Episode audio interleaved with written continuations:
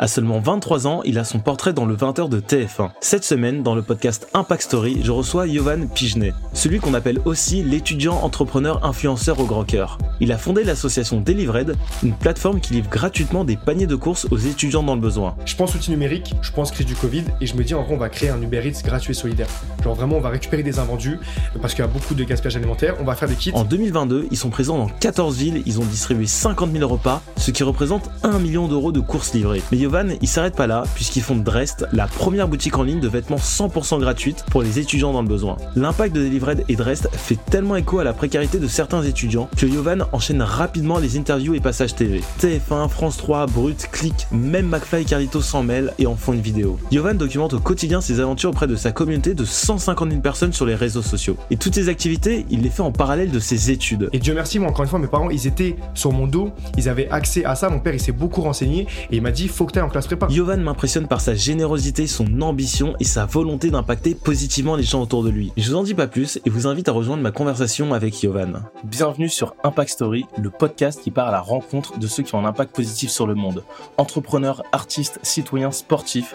L'objectif est de comprendre leur parcours et leur motivation et d'entendre leurs conseils pour qu'on soit tous moteurs du changement. Bah, ça fait plaisir de te recevoir, Yovan. Bah merci beaucoup, merci à toi de m'inviter. On s'est déjà croisé euh, à plusieurs reprises. Ouais. Et euh, moi, je suis ce que tu fais sur les réseaux sociaux. euh, et du coup, j'ai découvert Drest et euh, Delivered, où j'en ai déjà parlé sur mes réels. Et après, on a commencé à échanger. Ouais. Et c'est comme ça qu'on a commencé à se capter. Et donc, euh, comme je kiffe ce que tu fais, je me suis dit que c'était une bonne idée de te recevoir dans ce podcast. Parce que euh, dans tes stories, tu dégages quelque chose d'ultra positif, euh, beaucoup d'énergie. Et ce que tu fais, c'est un vrai impact social euh, et humain. Donc, euh, donc c'est l'invité, t'es l'invité idéal pour euh, Impact Story. Trop bien. Est-ce que euh, tu peux commencer par te présenter par ton plus gros échec? C'est la question que je pose toujours, euh, La fameuse. la fameuse. Alors c'est une bonne question pour euh, pour être transparent. J'ai pas eu le temps d'y réfléchir tant que ça, euh, mais j'y ai pensé là sur le trajet. Je pense que mon mon principal échec, et ça peut paraître paradoxal, mais c'est d'avoir déçu mes parents. Et en même temps, euh, pourquoi je pense que c'est c'est le bon échec pour se présenter? Parce que je pense que ça m'a beaucoup forgé aussi, euh, et je serais pas la personne que je suis aujourd'hui sans mes parents. Donc euh, donc je commence pas là. Après je pense qu'on aura l'occasion d'en parler un peu plus euh, en détail euh, par la suite, mais, mais ouais, je dirais que c'est mon, ça a été, pour moi en tout cas, je l'ai vécu comme mon plus gros échec. Après, j'ai eu plein de petits échecs, euh, plus ou moins gros, mais le principal, ça a été celui-là. Et ça a eu pas mal de conséquences, on va dire, sur, euh, bah, encore une fois, la personne que je suis aujourd'hui et ma, ma mentalité, ma manière de voir les choses. Donc voilà, je dirais que c'est le, c'est une question qui est tellement large qu'en Ouais. vrai, je pourrais passer 10 minutes dessus, quand je pourrais passer euh, 30 secondes, mais ouais, je, globalement, voilà, je dirais que c'est le plus gros échec. Après, pour la présentation rapide, bah, je m'appelle Yovan. J'ai 23 ans, je suis étudiant en master 2 de droit. Euh, je suis en parallèle en alternance au sein d'une grosse compagnie d'assurance dont je tairai le nom. Mais euh, voilà, septième assureur mondial. Mais bon, pour des questions, encore une fois, Ridwan sait de quoi je parle. Je vais pas développer plus. Et euh, en parallèle, je suis président de l'association Équipage Solidaire, cofondateur de l'association et fondateur de la plateforme Delivered et de la, de la boutique Drest. Et en même temps, créateur de contenu, du coup, comme tu le disais, parce que je partage un peu toutes ces activités au quotidien. Ok, donc entrepreneur, influenceur, et euh, c'est quoi le troisième terme? Il n'y avait pas un troisième terme pour te décrire? Ah, si, il a vu le, t'as lu l'article, ouais. Euh, c'était quoi? C'était si, c'était entrepreneur, étudiant et influenceur. Ouais, Exactement. C'est ce qu'elle disait. Mhm. Rien que ça.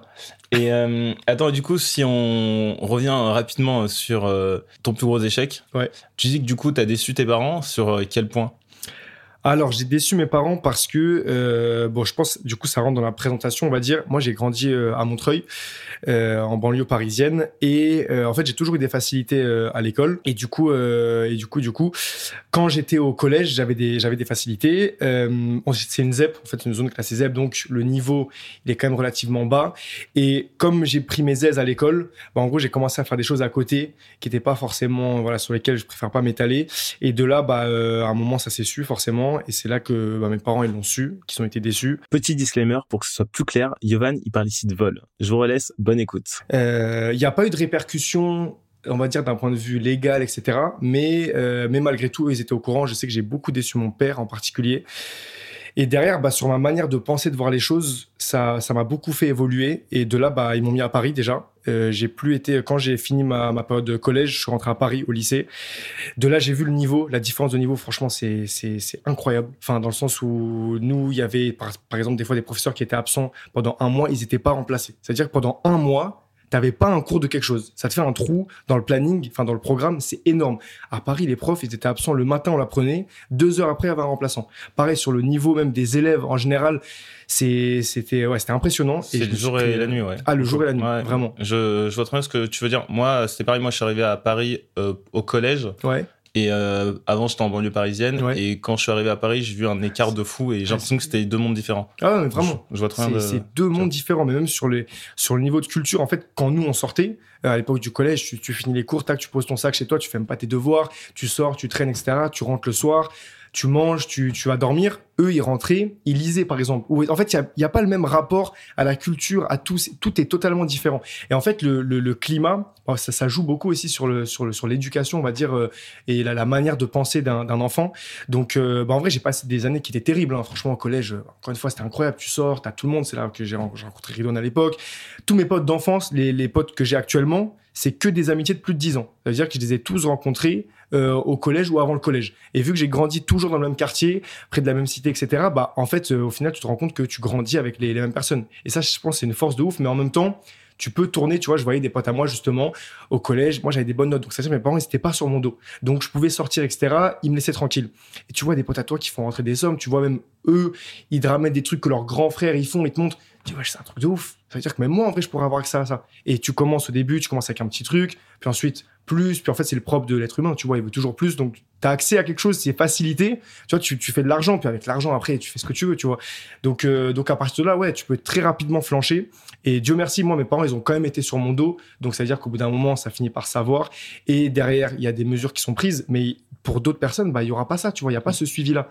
Donc en fait très vite tu peux flancher, partir de l'autre côté, puis après... Euh, fois qu'il n'y a pas de suivi, tu vois, les parents, ils rentrent tard, parfois ils bossent jusqu'à 3 heures, ils sont en horaire décalé. Faut même pas, on peut même pas les blâmer, tu vois, on peut même pas leur en vouloir, ils bossent pour subvenir aux besoins de la famille. Mais toi, derrière, bah, si l'enfant, il a pas de suivi, pas de grand frère, pas de machin, très vite, il peut, il peut flancher. Mm. Donc, euh, ouais, il y avait une grosse différence de niveau. Est-ce que ce qui t'a aussi frappé, c'est. Euh, enfin, moi, un truc qui m'a toujours frappé entre la banlieue et Paris, c'est les, rêves que les gens ont et euh, comment les gens se projettent. Alors, euh, exemple tout simple, à Paris, quand tu es au collège, lycée, si tu demandes à n'importe quel enfant ce qu'il veut faire, il va dire moi je vais être avocat, je vais être docteur, etc. Ah ouais. En banlieue, quand on demande ce que tu veux faire, euh, t'as pas du tout les mêmes ambitions. Tu veux devenir ouvrir un salon de coiffure, euh, tu veux devenir pompier. Et ça déjà, le fait de le conscientiser, ça a fait une énorme différence sur la trajectoire que tu vas prendre. Ouais, ouais, ouais, ouais, si, si, c'est vrai, c'est vrai. Parce qu'en fait, on a, on bah, du coup, c'est une, différence d'ambition, en fait, finalement. Vu que, encore une fois, à Paris, ça dépend encore une fois des quartiers, etc. Mais globalement, pour vivre à Paris, déjà, faut un bon salaire. Donc, enfin, ça encore une fois, ça dépend des quartiers. Mais c'est-à-dire que les parents, ils vont déjà avoir des professions, ils vont être cadres supérieurs, ils vont être, ils vont avoir une autre perspective, en fait. Donc, l'enfant, toute son enfance, il va voir ses parents rentrer truc, il va voir ses parents costards, il va voir ses parents travailler sur tel sujet, aborder tel sujet à table, etc. Donc, forcément, ça met dans une, ça, ça, ça met dans une ambiance, on va dire, qui est totalement différente. Donc, effectivement, après, il y a toujours ce mythe de ouais, avocat. Je sais que moi, parmi les potes que j'avais, on était plusieurs à dire ouais, on veut être avocat, machin. Donc, je pense qu'il y a des métiers, des, des, impondérables, on va dire des incontournables qui, qui reviennent. Mais effectivement, rien que dans la dans l'ambition, ouais, ça change, mais énormément. C'est-à-dire que nous, on pense pas forcément, on va plus penser BTS, on va plus penser à des, des, des, des domaines d'études qui sont, qui sont bah, loin de la fac, on va dire, en tout cas, qui sont pas prépa, par exemple, c'est inconcevable. On mm. On sait même pas ce que c'est qu'une mm. classe préparatoire. Quand on est au collège ou, euh, au lycée en banlieue, c'est un truc de ouf quand même quand il pense. C'est la, la, la filière privilégiée pour machin. Et pour autant, nous, on n'a même pas accès à l'information. C'est-à-dire que les conseillers d'orientation, ils nous parlent même pas de la prépa. Ils nous parlent de, ouais, la fac, t'es sûr, parce que, euh, encore une fois, je pas envie de blâmer les conseillers d'orientation ou quoi. Je pense qu'il y a des lacunes à ce niveau-là, mais la fac, t'es sûr, faut être en autonomie, c'est compliqué. Peut-être oriente-toi plus vers ça, ou peut-être, ouais, un CAP, ou peut-être un bac pro ou machin. En vrai, euh, encore une fois, je pense qu'on a tous les capacités. Après, il y a peut-être des personnes qui ont des facilités, mais du moment où tu travailles, tu peux accéder à des filières plus prestigieuses. C'est juste qu'on n'a même pas connaissance de ça. Et Dieu merci, moi, encore une fois, mes parents, ils étaient sur mon dos, ils avaient accès à ça. Mon père, il s'est beaucoup renseigné et il m'a dit, faut que tu ailles en classe prépa. Et moi, j'étais en mode, ouais, pas vraiment, tu vois, j'ai pas trop envie de machin. Il m'a dit, c'est soit tu vas en classe prépa, soit tu pars. Tu vois, tu choisis. Maintenant, moi, je t'ai dit, tu vas aller en classe prépa. C'est même pas toi qui choisis, c'est moi, je vais choisir pour toi, tu vas en classe prépa. Du coup, je suis allé en classe prépa et Dieu merci, mais c'était la, enfin Dieu merci, merci à mon père de m'avoir mm. forcé à aller en prépa et mes, mes, parents en général parce que ça a été le, le, pour moi dans ma vie personnelle, dans ma manière de réfléchir, etc. Ça a tout changé. Vraiment la prépa, j'ai souffert pendant trois ans parce que j'ai cubé, mais derrière je suis ressorti, euh, c'était le jour et la nuit vraiment. Et comme quoi, finalement, l'entourage, c'est essentiel pour qui tu deviens. Ouais, ouais, ouais, oui, ça joue énormément. Ouais, ouais, carrément. Je pense que si mes parents n'avaient pas été sur mon dos une fois de plus, je dois tout aujourd'hui à mes parents parce que c'est dans la manière de penser, dans, dans ce qu'ils ont fait pour moi. en vrai, si sans eux, tu vois, j'en serais pas là où j'en suis. Donc, euh, ouais, franchement, ça, ça joue énormément. Et euh, j'ai lu aussi quelque part que normalement tu devais naître en Serbie et que tu es né en France. Est-ce que tu peux donner plus de détails là-dessus et bien dire aussi à quel point est-ce que cette information-là, elle a eu un impact euh, sur la manière dont tu vois les choses ou tu vois la vie C'est intéressant. Alors pour la petite histoire du coup, mes parents se sont rencontrés sur un, chantier humanitaire en Serbie. Et à l'époque, on est en on est en 99 et c'est là où la, guerre éclate. Du coup, les, les premiers bombardements. Et donc, moi, je devais naître dans un hôpital. Enfin, mes parents étaient en Serbie à l'époque. Je devais naître dans un hôpital, sauf que l'hôpital, euh, c'était un hôpital pour prématurés et qu'il avait été bombardé. Et du coup, j'ai pas pu, euh, ma mère n'a pas pu accoucher là-bas. Donc, ils ont pris l'avion en urgence. Ils sont partis en France. Et, euh, et du coup, j'ai accouché, ma mère a accouché en France. Donc mes parents sont restés en France. En fait, mon père était déjà était déjà français. Enfin, il, il était parti là-bas pour le chantier. C'est là-bas qu'il a rencontré ma mère. Du coup, ma mère l'a suivi. Et je pense que ça a beaucoup joué. En fait, bah, l'information de savoir où, où est-ce que j'allais naître, en vrai, je me suis dit, ouais, c'est dramatique qu'on est, on est dans, les, dans les années 2000, il y a des bombardements. Après, je vais pas m'étaler sur le pourquoi du comment de euh, la guerre en Serbie, en ex-Yougoslavie, mais, euh, mais voilà, pour dire que ça a des, des impacts réels et que quand on tire à un, obus à je sais pas combien de, kilomètres en hauteur, un avion qui truc, ça a des répercussions concrètes. Ça, oui, on le sait, de toute façon, c'est la guerre, c'est dramatique. Après, le fait de, moi, de ce que mes parents me racontent, etc., c'est vrai que ça a encore plus d'impact. Mais je pense que surtout, le fait d'avoir alors là, on part encore sur un autre débat, mais le fait d'avoir des parents d'origine différente, je trouve ça incroyable. D'avoir une, pluralité dans la, dans la culture, je trouve ça fou. Et je pense que ça a joué aussi parce que, bah voilà, j'ai eu l'éducation de, de mon père, l'éducation de ma mère. Euh, et, les deux m'ont apporté énormément de chacun de leur point de vue. Mais, euh, mais je pense que ça a beaucoup joué aussi dans ce que je suis devenu aujourd'hui. Et tu as dit que tes parents se sont rencontrés sur un chantier humanitaire. Et donc euh, ça, je suppose que ça a une influence énorme euh, sur ce que tu fais aujourd'hui. Bah, je pense que ouais, ça en dit long aussi sur le l'état d'esprit de, de, mes parents. Et euh, ils ont toujours été beaucoup dans le social. Après, social dans tout ce que ça englobe, pas forcément engagé dans une nation en tant que bénévole, mais aider les autres au maximum. Donc ça peut être encore une fois dans une structure, mais même indépendamment de la structure. Moi, je sais que bah, mon père, il est son quotidien c'est d'aider donc encore une fois je préfère pas m'étaler sur, le, ce, qu'elle est son métier etc mais il aide énormément dans sa vie quotidienne il trouve beaucoup de sens en fait dans ce qu'il fait ma mère pareil et, et ma mère bah, pour la petite anecdote, encore une fois, que je raconte souvent, mais quand elle est arrivée du coup en France, euh, mon père lui donnait de l'argent pour euh, pour allait à ses cours de français. Mon père lui donnait de l'argent pour qu'elle se nourrisse et, euh, elle donnait. Moi j'étais avec elle et elle donnait à chaque fois. Enfin je me rappelle plus, on me racontait, tu vois, mais sur 10 euros par exemple, elle pouvait donner 5 euros en billets ou en pièces à des personnes sans abri dans les rues. Et, et elle me disait toujours, donne quand tu as, parce que tu seras bien content le jour où tu n'auras pas que les personnes puissent te donner en retour. Et du coup, elle donne énormément. Et mon père, quand il après ça, il disait en vrai, c'est bien de donner, etc. Mais là, carrément, des fois, tu manges même pas, tu vois, ou tu vas manger un truc euh, machin. Il faut d'abord que tu manges et après euh, machin. Mais ouais, je pense que ça, ça a beaucoup joué du coup dans dans mon éducation en général. Tu vois, le fait de voir beaucoup mes parents donner, bah, derrière, forcément, inconsciemment, je me dis moi aussi, il faut que je donne. Et, et du coup, quand tu étais petit, euh, tu voulais faire quoi? Quand j'étais petit en vrai, j'ai fait tellement de trucs. Je, franchement, je sais pas. Genre, j'avais pas d'idée précise de. Euh, je veux pas dire, ouais, je voulais être astronaute autre, parce que mm. pas du tout. Je voulais mm. absolument pas être astronaute, ni avocat, ni machin. J'avais pas d'idée. Franchement, j'étais juste. Euh, de toute façon, on rêve pas d'être astronaute. Euh, ouais, y a pas de... c'est un peu limite, les garçons, tu vois, ils veulent devenir astronaute. Non, franchement, j'avais pas d'idée précise de ce que je voulais faire. J'ai toujours été touche à tout. Je me rappelle à l'époque, j'avais fait à, à 13 ans, j'avais un compte Twitter, je faisais des concours, et j'avais fait un site qui s'appelait Mystery Box, où en gros, j'ai acheté des jeux sur euh, alors c'est pas un truc dont en vrai c'est pas une fierté mais j'ai acheté des jeux tu vois sur euh, les trucs euh, attends c'est quoi déjà le nom Instant Gaming j'ai acheté des, sites sur des jeux sur Instant Gaming genre des, des jeux pas chers et ensuite je faisais des box des mystery box je les faisais payer 4,99 et je disais que tu pouvais avoir un jeu d'une valeur au moins équivalente à le prix de la box, donc 4,99 et au maximum genre un jeu à 80 euros. Et du coup sur sur 100 box que je vendais, genre je mettais deux jeux à 80 euros et tous les autres jeux c'était des jeux que moi j'avais en promotion, donc je les achetais en promo et après je les revendais des trucs. Donc ça veut dire que les gens étaient forcément gagnants. C'est tout le marketing du site, il était sûr. Vous êtes forcément gagnant parce que vous allez récupérer un jeu qui vaut plus que le prix de la box, mais en même temps moi, les jeux, je les achetais en promo. Et du coup, eux, s'ils allaient sur Instant Gaming, ils pouvaient aussi les avoir en promo. Sauf que vu que le site n'était pas trop connu, du coup, j'avais vendu je sais pas combien de box. Et jusqu'à, j'avais reçu un courrier euh, d'avocat qui disait on est tombé sur votre site, etc. Vous payez pas la TVA. Donc, si vous vous mettez pas en règle ou vous supprimez pas votre site, on envoie les huissiers chez vous. Et mon père, il avait vu ça, il m'avait détruit. Si je te dis, il m'a détruit, il est rentré, il m'a montré le courrier, il a dit c'est quoi ça? Il dit ouais, c'est un, ça, vas-y, c'est un petit truc tout. Il m'a dit, je veux même pas, tais-toi supprime le site tout de suite, supprime tes conneries. Moi, je reçois des lettres d'huissier chez moi. Je me lève le matin, je travaille pour que toi, tu me ramènes. Il m'a dit supprime. Depuis, j'ai supprimé. Mais ouais, j'ai toujours fait plein de trucs à droite à gauche. T'avais quel âge quand tu faisais ça? Ça, j'avais 13 ans, en gros. Et quand j'en parle aujourd'hui à Adam, il me dit, mais est-ce que tu te rends compte que quand même à 13 ans, moi, je jouais à Call of, je faisais rien. Toi, t'as créé un site. Il- quand il dit ça, il m'insulte. Il me dit, espèce de bâtard, t'as créé un site où tu faisais du marque. Il m'a dit, mais gros, faut être matrixé quand même pour faire ça à 13 ans. Hmm. Et ouais, j'avais fait ça et j'ai fait plein d'autres trucs. euh, voilà, j'ai bah, j'ai commencé les vidéos YouTube aussi à l'époque. Je faisais des vidéos de Lego, j'ai fait des, de la magie. J'ai fait un tas de vidéos de magie. J'ai des vidéos sur YouTube actuellement qui ont plus de 1 million de vues sur des tours de magie où j'explique les tours de magie. Et ça, à l'époque, je vendais ces vidéos-là à une autre chaîne qui les monétisait. Et moi, je récupérais, genre, sur une vidéo, j'ai récupéré 25 euros, j'étais tout content. Mais eux, ils faisaient je sais pas combien d'argent sur mon dos. Mais je savais pas, tu vois. Mais ouais, j'ai toujours fait plein de trucs en, En fait, vrai, euh. depuis que t'es petit, t'as cet euh, instinct entrepreneurial. Ouais, franchement, ouais. Je dirais, j'aime. Même si de base, j'aime pas trop le terme Oui. entrepreneur, machin et tout, mais avec le temps, maintenant, en vrai, oui, c'est ça, c'est entreprendre des choses. Donc, ouais, j'ai toujours eu ce truc où je voulais créer, faire plein de choses, ouais, carrément. Ok. Et donc, t'arrives à Paris, t'es au lycée, énorme décalage. Tu décides de faire une prépa, D1, Ouais. C'est ça C'est ça. Et euh, il me semble aussi que tu documentais euh, ton, tes journées en prépa euh, sur YouTube. Exactement. À l'époque, je rentre en prépa. Et, euh, et en fait, je me dis quoi Avant même le premier jour de la rentrée, je me dis, j'avais toujours plein de. Ah oui, j'ai eu plein de chaînes YouTube. Ah, mais ça, je- oh là là. J'ai eu tellement de chaînes YouTube. Mais vraiment, j'ai eu genre, peut-être. Quand je te dis 7 ou 8 chaînes, c'est 7 ou 8 chaînes où il y avait du contenu. Et c'était du contenu.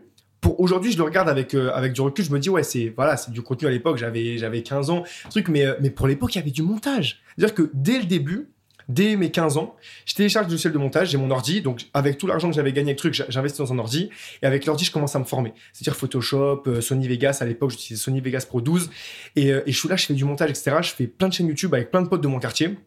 Et à un moment, je rentre en prépa et je me dis, bon, là, je sais que j'aurai plus le temps pour ça. Déjà, à l'époque, quand j'étais euh, à Paris, j'avais un peu ralenti, j'avais plus qu'une chaîne avec Adam, on faisait un peu du contenu à droite à gauche. Mais euh, globalement, j'avais quasiment arrêté YouTube parce qu'avec la prépa, c'était impossible. Et, euh, j'arrive en prépa je me, euh, avec le, le lycée, avec le décalage et tout, c'était impossible. Mais j'arrive en prépa, je me dis, let's go.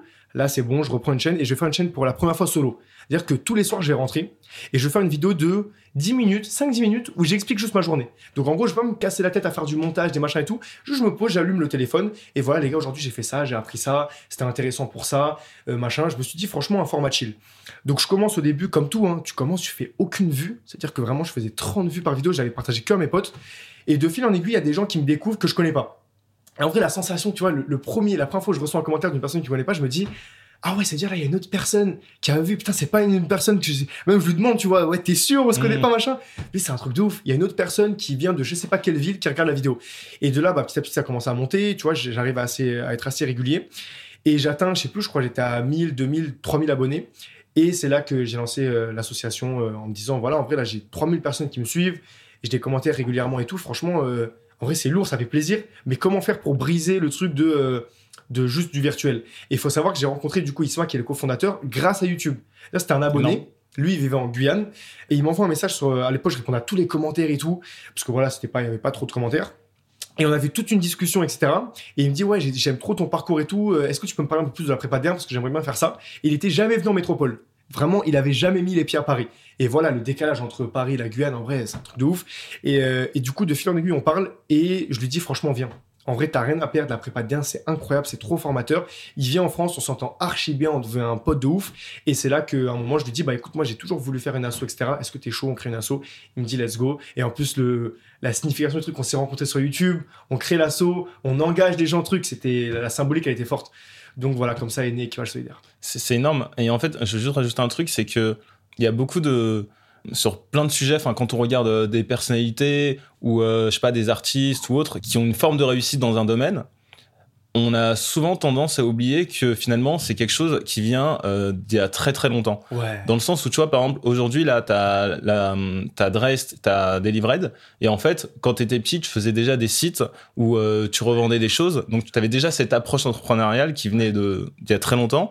Pareil pour les vidéos. Aujourd'hui, tu t'es suivi par plusieurs personnes. Et en fait, tu faisais déjà des vidéos sur YouTube quand Ouais, t'étais en prépa, vrai. quand t'étais au lycée. Et en fait, tout ce que t'as aujourd'hui, c'est vraiment l'accomplissement d'un travail qui a été fait sur plusieurs années. Et les gens, en général, tu vois, ils s'en rendent pas forcément compte. Non, mais c'est grave réel. Et en fait, quand t'en prends conscience, et moi j'ai pris conscience de ça il y a pas très longtemps, au lycée et au collège, je faisais beaucoup de vidéos. Je faisais, euh, je sais pas si tu vois ce que c'est les AMV.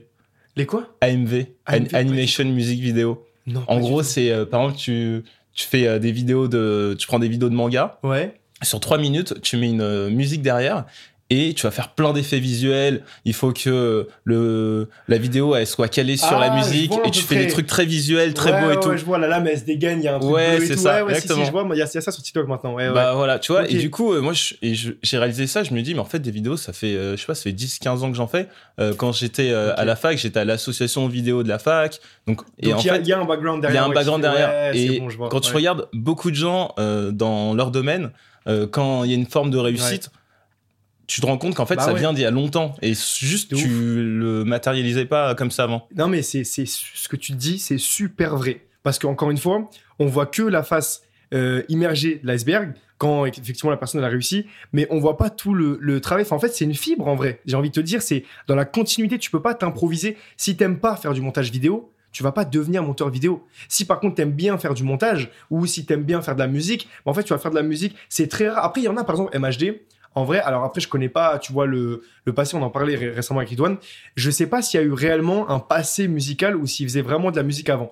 Bah, de ce qu'il disait, c'est que depuis qu'il est petit, bon, il écoutait de la musique, mais ça, Ouais. limite, je vais me dire comme tout le monde. Ouais. mais que euh, chez lui, il y a toujours eu cette culture musicale. euh, et donc, en- finalement, euh, l'afro-trap, euh, lui, il écoutait beaucoup de musique, euh, je sais plus de quelle origine il est, origine euh, congolaise Ah sûrement. ouais, je sais pas du tout. Ouais. Bah, je, je crois, il me semble, qu'il écoutait toujours ça. En même temps, il a toujours écouté du rap et qu'en Mm. fait, il a fait la fusion des deux naturellement. Mais en fait, ça fait 10 piges qu'il écoute Ouais, les deux styles de musique, ouais. tu vois. Mm. Mais je sais pas si réellement, genre, il écrivait déjà avant ou si parce que lui, il a- pour le coup, il a pété très vite. Il a pété très vite, Il mais il me semble qu'il écrivait avant. Ok. Il me semble qu'il écrivait, mais voilà, bah, en, en vrai, en tout cas, j'allais dire c'est l'exception qui confirme la règle. Mais effectivement, il y a très peu, très très très peu de personnes qui réussissent d'un coup dans un domaine sans avoir essuyé derrière énormément d'échecs. Et c'est vrai ce que tu dis. Là, tu me le dis maintenant. C'est même moi là, je me rends compte maintenant pendant que tu me le dis. Parce que j'avoue, j'ai même pas fait le lien entre le fait que effectivement, à 13 ans, je faisais des sites, j'avais déjà des, des trucs. Ouais, c'est totalement réel. Et euh, juste pour rebondir sur MHD, il me semble que MHD, avant de faire euh, de l'afro-trap, il faisait du rap classique. C'est juste que euh, Ah, un jour, il a commencé à faire de l'afro-trap. Tu sais, il est. La série de freestyle, ouais. Ouais, et ça, a explosé comme ça, alors qu'en fait, Ah, normalement, il faisait déjà euh, du rap, euh, mais du rap classique, tu vois. D'accord, ok. Très fort MHD. Hein. Je le place quand même, mais euh, très très fort. Et donc, du coup, après tout ça, donc, tu as ta communauté YouTube, tu décides de monter une asso, Ouais. mais pourquoi? Alors, très bonne question. En fait, j'avais déjà un engagement associatif en parallèle, comme je le répète souvent. En fait, j'étais engagé euh, chez Utopia 56 pour euh, aider les euh, dans le centre primo-arrivant, les migrants. Donc, je faisais de la, de distribution de vêtements, distribution alimentaire, etc. Et j'avais aussi un engagement Secours Populaire où je faisais des maraudes. Donc là, c'était beaucoup plus ponctuel, mais Gare du Nord, on se posait, on avait un petit stand et on distribuait du café, des croissants. De là, quand je suis arrivé en prépa, j'ai dû mettre ça en pause. Ça, je le faisais au lycée. Et, euh, et en fait, j'avais, en fait, j'aime, trop donner, j'aime trop me sentir utile. En fait, ça, c'est un truc quand tu le fais. Déjà rien que aider une personne à porter la poussette dans les escaliers, moi, c'est un truc ça me fait kiffer. J'ai trop envie, en fait, j'analyse mon environnement pour savoir comment je peux aider les autres. Je veux dire, le, le boug, il est matrixé, mais vraiment, quand j'arrive dans un endroit, je me dis, ok, quel, qui est en difficulté pour que je puisse lui apporter un truc? Je me sens, je me sens utile en fait quand j'aide quelqu'un. Et donc, euh, au lycée, j'ai dû mettre, euh, au- en prépa, j'ai dû mettre tout ça en pause et, euh, et arriver à peu près, bah, parce que on l'a, je l'ai pas dit, mais quand je suis arrivé en prépa, grosse claque, mais pire que le lycée. C'est-à-dire que là, je me rends compte qu'à la pause, ça parle politique. Et moi, en politique, à l'époque, j'y connaissais rien. Je connaissais même pas. C'est l'exemple que je donne parce qu'il m'a, il m'a foudroyé. Je connaissais pas les dates de la guerre en Irak. Trucs comme ça, des trucs tout bêtes, tu vois. Et, euh, quand j'arrive en prépa, ça parle de ça à la pause et tout. Et moi, je me dis, mais en vrai, je je suis pas plus débile qu'eux, tu vois. C'est juste qu'en fait, j'ai pas eu accès à tout ça, que j'ai pas forcément spontanément eu, euh, eu le- l'occasion de m'y intéresser. Mais, euh, mais si demain je m'y intéresse, bah, je sais que je vais l'apprendre. Donc, je me faisais en rentrant des fiches Wikipédia pour te dire comment j'étais matrixé. Je me disais, moi aussi, je vais savoir ce qui s'est passé à telle époque. Je vais refaire l'histoire de France, machin. Et, euh, et donc, première année, j'ai du mal de fou. C'est-à-dire que vraiment, je déprime comme quand j'étais arrivé au lycée. Je travaille, mais je vois que ça suit pas. J'avais un prof, monsieur Dalem, ça, je doute qu'il ne passe par là, mais si vous passez par là, monsieur Dalem, euh, qui m'a beaucoup soutenu. Franchement, il m'a poussé de fou. Il voyait un potentiel et me disait, franchement, euh, continuez, accrochez-vous. Et merci beaucoup à lui. Et, et du coup, voilà, de là, première année, j'ai du mal. Deuxième année, j'ai un peu plus de facilité. Et je me dis, en vrai, je peux recommencer un peu des activités annexes que j'avais à côté. En prépa. donc- en prépa, ouais, toujours. Et donc, euh, et donc c'est là que, que me vient l'idée de l'équipage solidaire. Donc, j'en parle à Isma. Et vraiment, toujours dans cette optique juste de d'allier YouTube et en même temps le fait de me sentir utile. Parce que YouTube, je me sentais utile dans la mesure où je faisais beaucoup de vidéos sur mon quotidien, sur la prépa.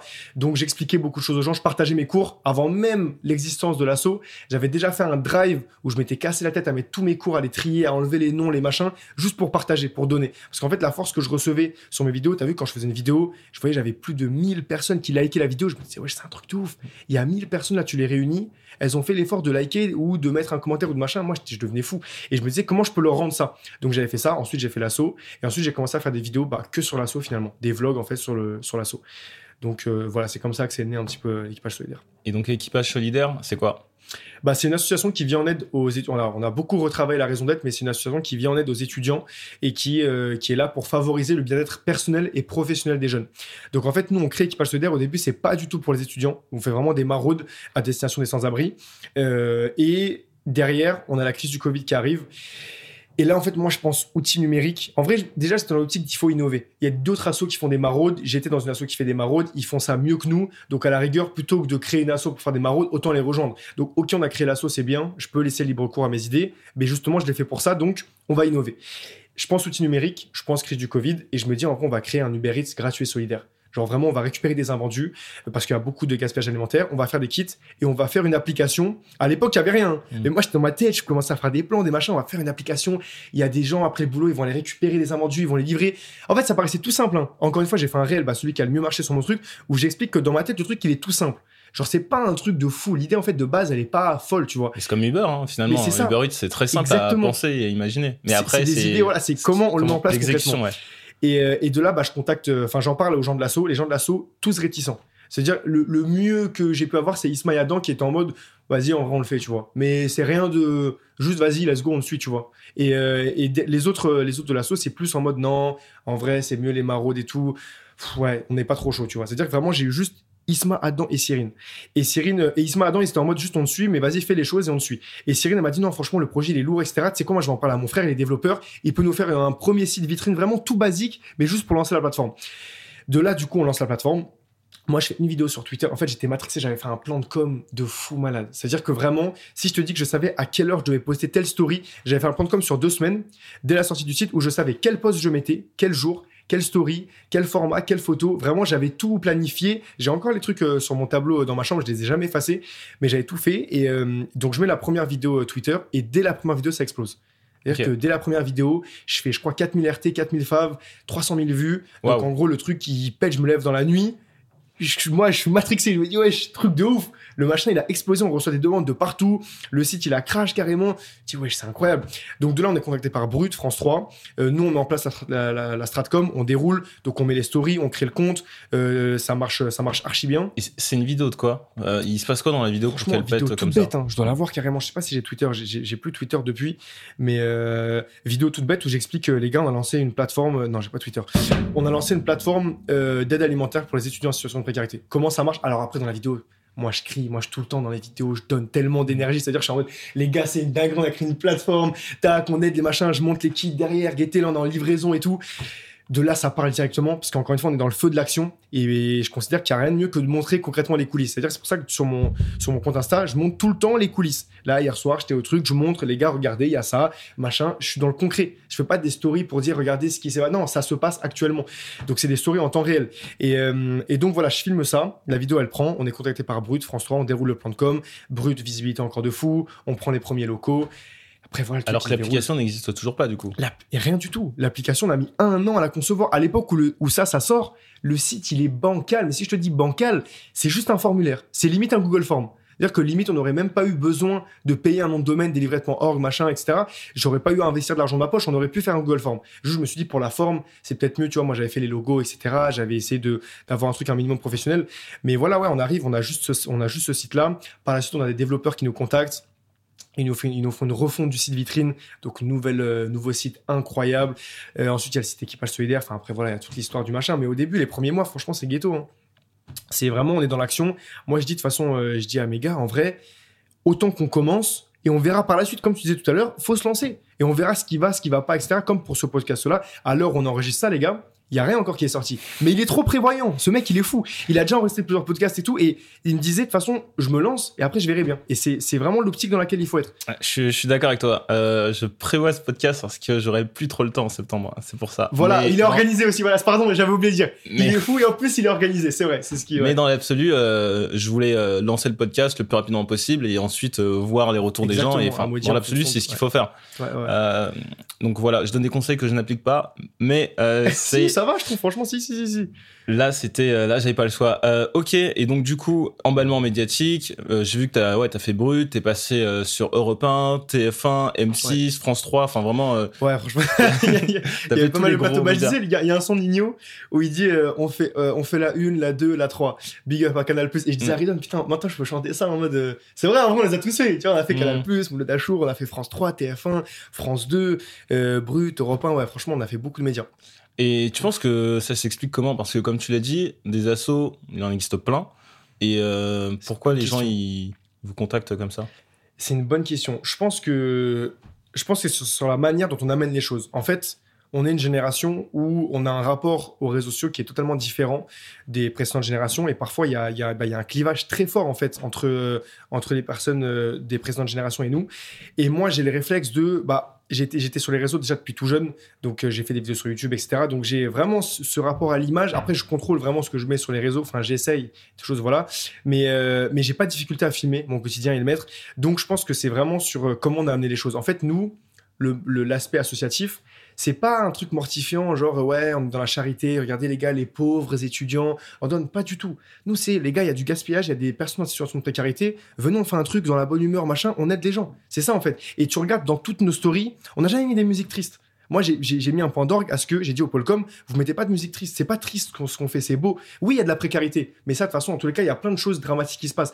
Nous, on vient, on apporte une solution à ce problème, dans la joie et la bonne humeur. Mettez-moi mettez-moi du MHD, mettez-moi du Tiakola, mettez-moi du truc qui bouge, tu vois. Et je pense que c'est vraiment ça qui a fait la différence. C'est-à-dire que moi, j'ai porté l'assaut aujourd'hui on a un problème c'est que l'assaut elle est beaucoup rattachée à mon image et on a un plan de transition etc pour euh, voilà mais euh, mais j'ai porté l'assaut c'est à dire que je filmais tout et les gens étaient transparents de A à Z on a été refusé par le préfet. L'assaut, on l'a créé. Premier truc, refus. Pourquoi? Sur YouTube. Refus par rapport à des histoires de sigles. En gros, sur Équipage Solidaire, on avait mis comme sigle ES. ES, c'est une filière au bac. Du coup, ça a été recalé, etc. Premier truc, on se mange une claque. J'aurais même pu te commencer l'échec par ça. Après, c'est un minuscule échec, tu vois, comparé à d'autres. Mais on se mange ça. Et moi, je le montre. Le lendemain, il y a une vidéo qui sort, les gars, l'assaut a été recalé.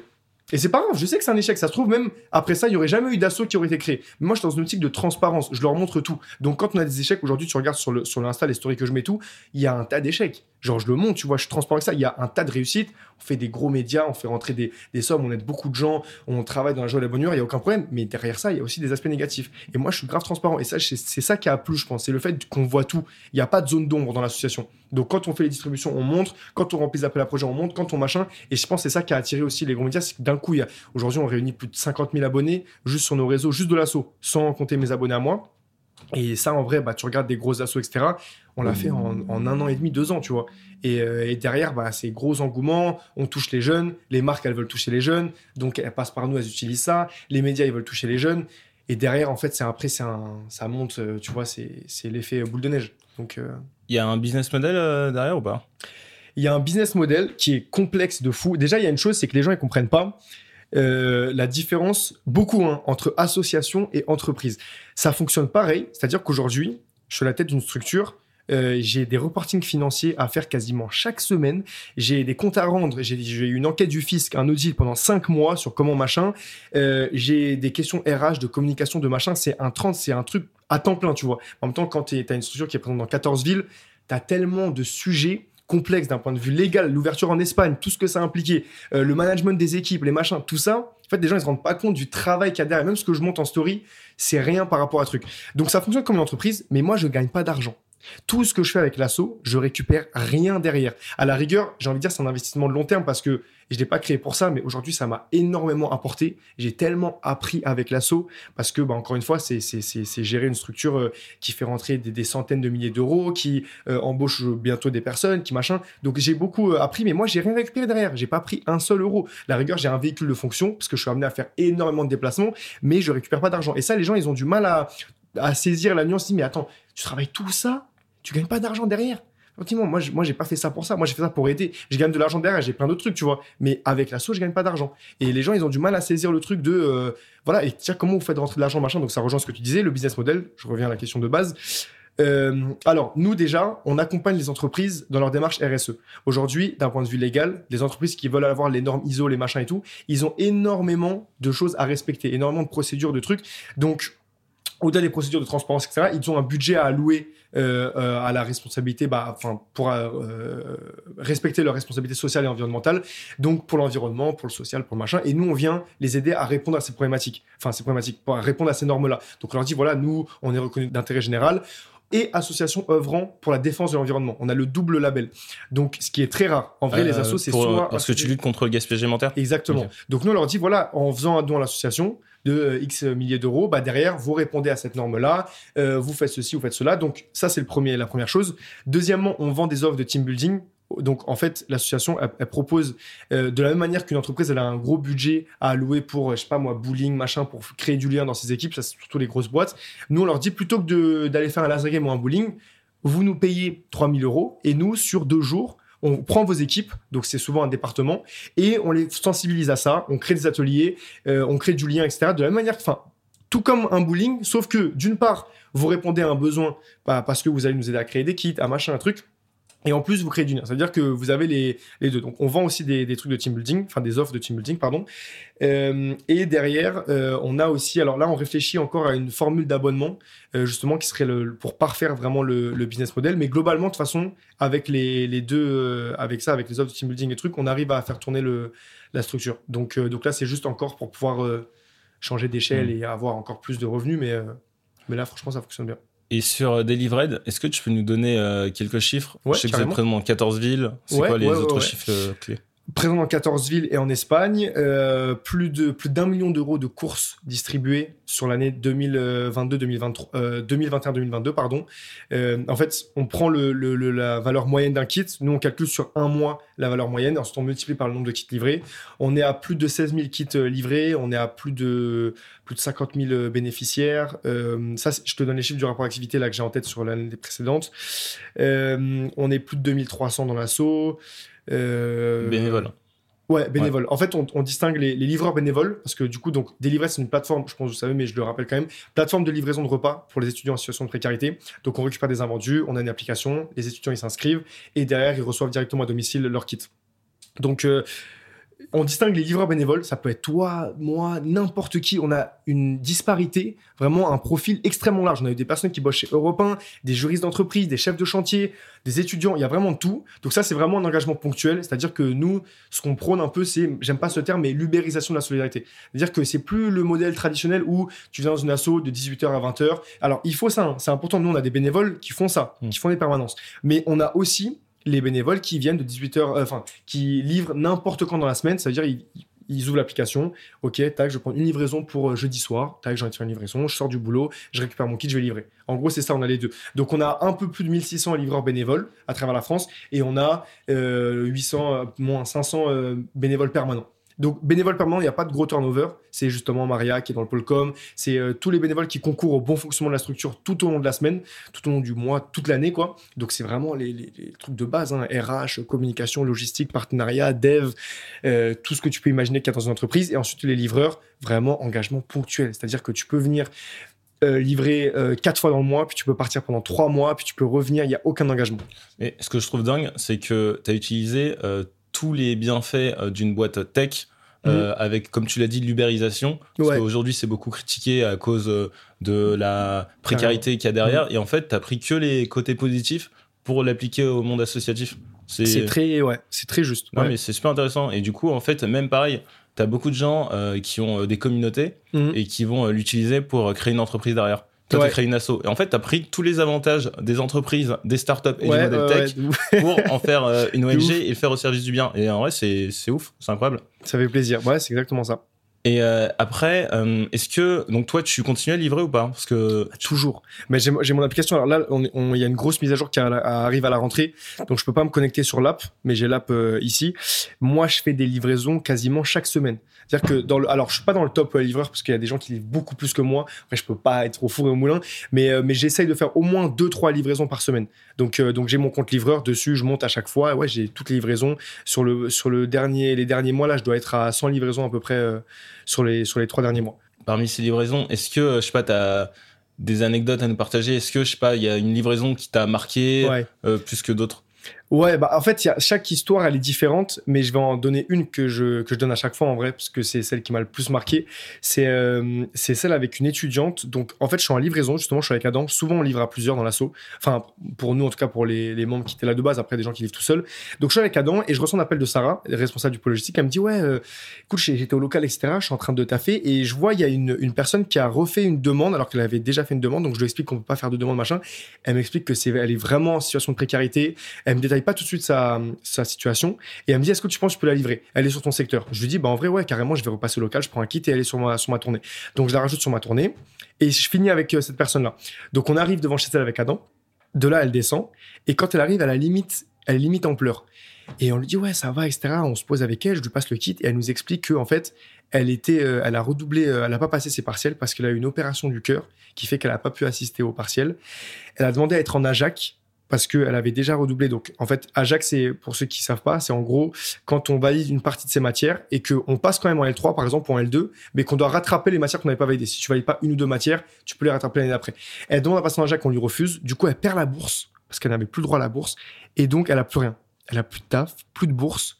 Elle peut plus manger, elle peut plus payer son loyer, ses parents l'aide, machin. Et elle me dit là, ce que vous m'apportez, si vous n'étiez pas venu, j'aurais continué à pas manger. Je sais pas ce que j'aurais mangé euh, dans le mois. Genre, j'ai rien. J'ai pas de quoi manger. Genre, j'ai pas d'argent. C'est un truc de ouf quand même. Et, euh, elle nous explique ça, Moi, je lui dis franchement, euh, ouais, en vrai, euh, en fait, sur le coup, je sais même pas quoi dire en vrai. Je suis, à la fois, je suis triste de fou. Moi, des trucs comme ça, en plus, je suis émotif. Putain, c'est un truc. Je peux pas manger la personne. Ouais, j'ai un besoin primaire comme te nourrir. On parle pas d'un abonnement à Netflix. Un abonnement à Netflix, tu peux dire, voilà, c'est superfétatoire, tu peux t'en passer. On parle de manger. Donc, je lui dis, ouais, franchement, bah nous ça nous fait plaisir elle nous remercie elle nous remercie. Je lui dis il y a aucun problème. Limite je suis gêné tu vois. Je lui dis c'est normal ce qu'on fait tu vois. Il y a pas de nous on est dans on est étudiants aussi on en connaît ces choses là moi on en a tous connu. Donc euh, donc voilà c'est vraiment l'anecdote qui m'a le qui le plus marqué. Après je me dis en même temps tu vois ça me rend heureux en même temps ça me rend triste c'est trop bizarre comme sensation.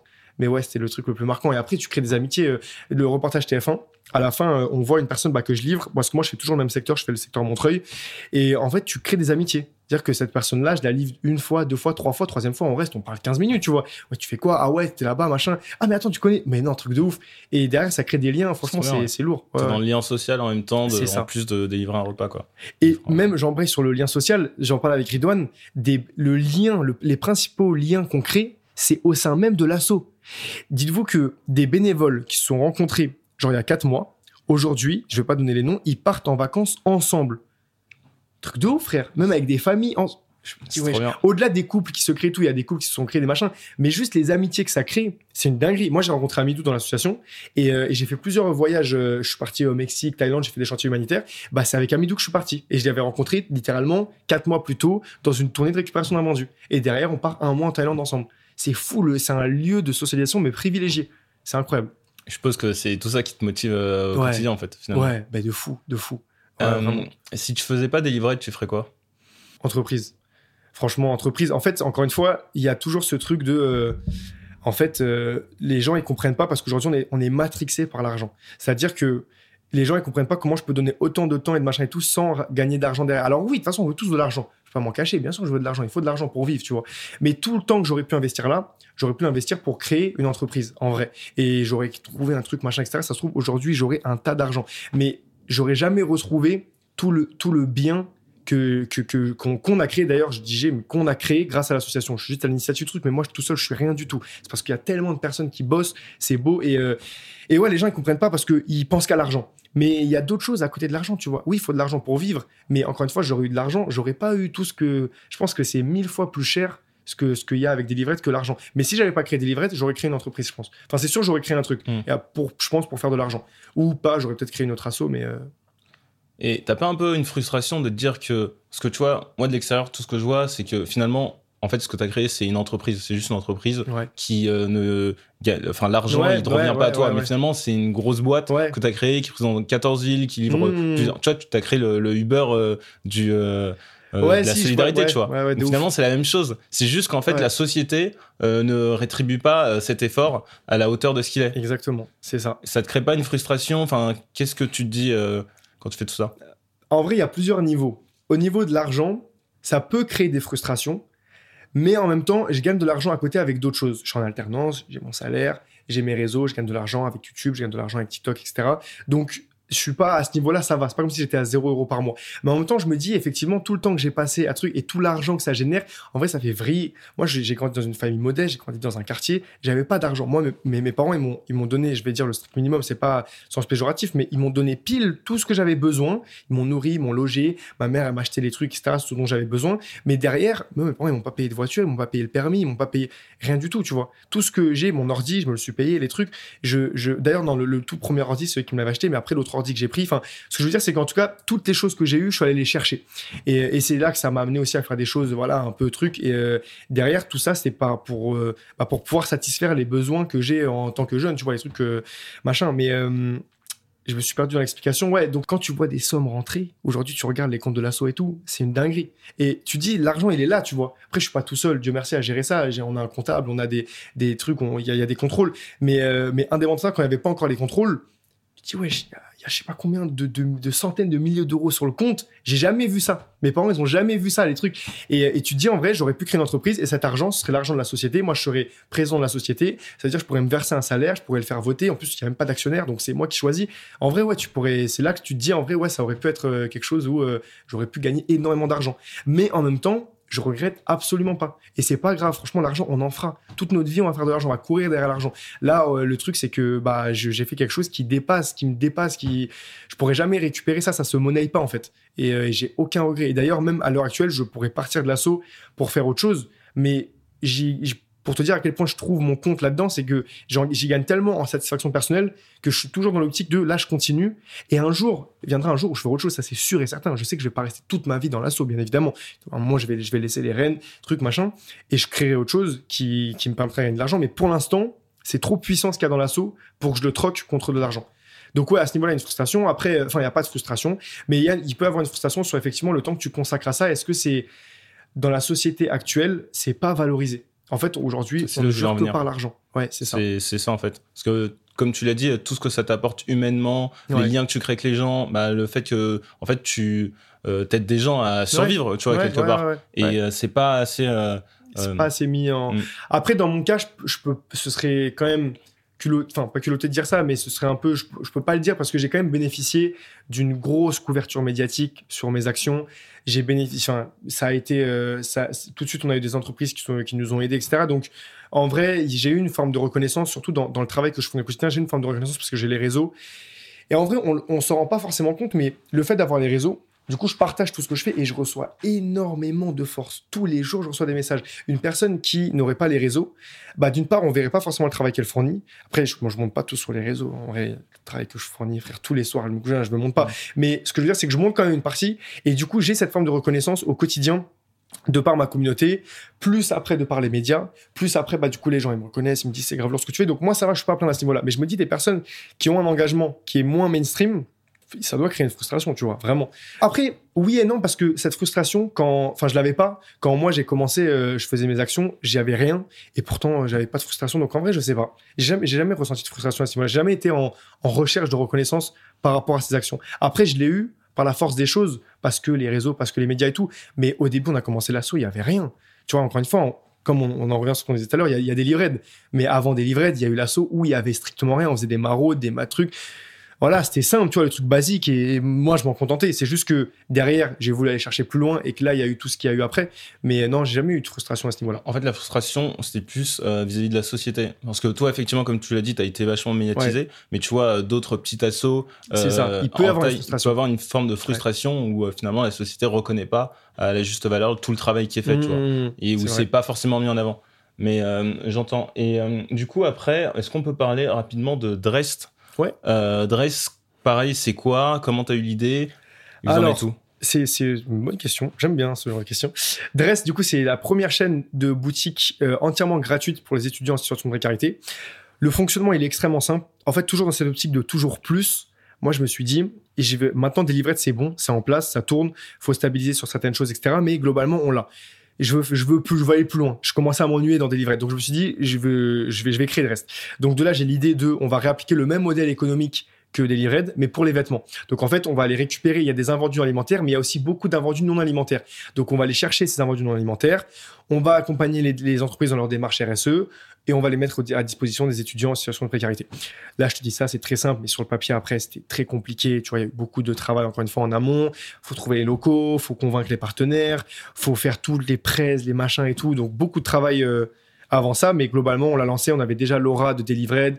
Il y avait déjà, moi, mon nom en vrai, tu vois, j'avais déjà fait plusieurs médias et tout. Donc, euh, ça inspire confiance aussi quand je viens voir une marque et je lui dis, voilà, il y a Delivered. Vous pouvez voir, vous tapez sur Google. Il y a 10 pages de résultats sur Delivered. Donc, vous savez que c'est professionnel. Moi, j'ai porté Delivered. Aujourd'hui, j'ai envie de porter Dress.